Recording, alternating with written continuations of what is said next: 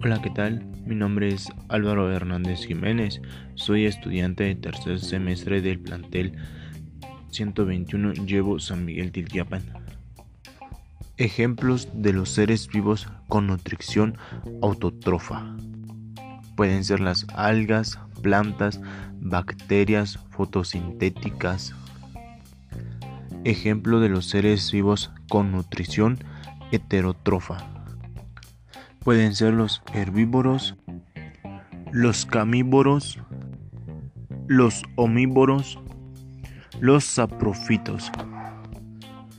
Las bacterias se encuentran prácticamente en cualquier parte porque pueden alimentarse prácticamente de cualquier cosa.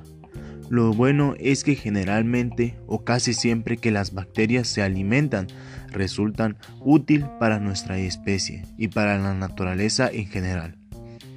Los virus se alimentan de la maquinaria que contiene la célula y sus bacterias, de los tejidos y se va multiplicando. El virus procede de la palabra latín virus que significa toxina o veneno.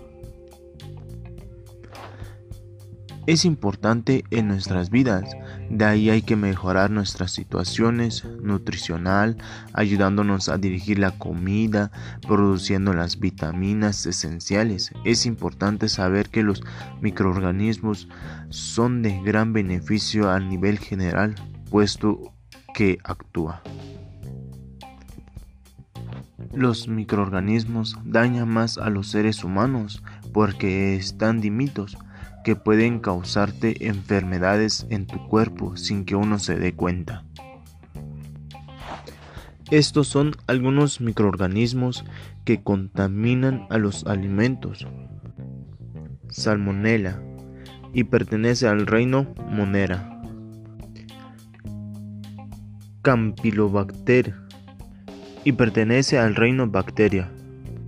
Bacillus cereus y pertenece al reino Bacteria. Sinteria monocintogenes y pertenece al reino Eubacteria. Escherichia coli y pertenece al reino Monera. Bueno, gracias, eso fue todo.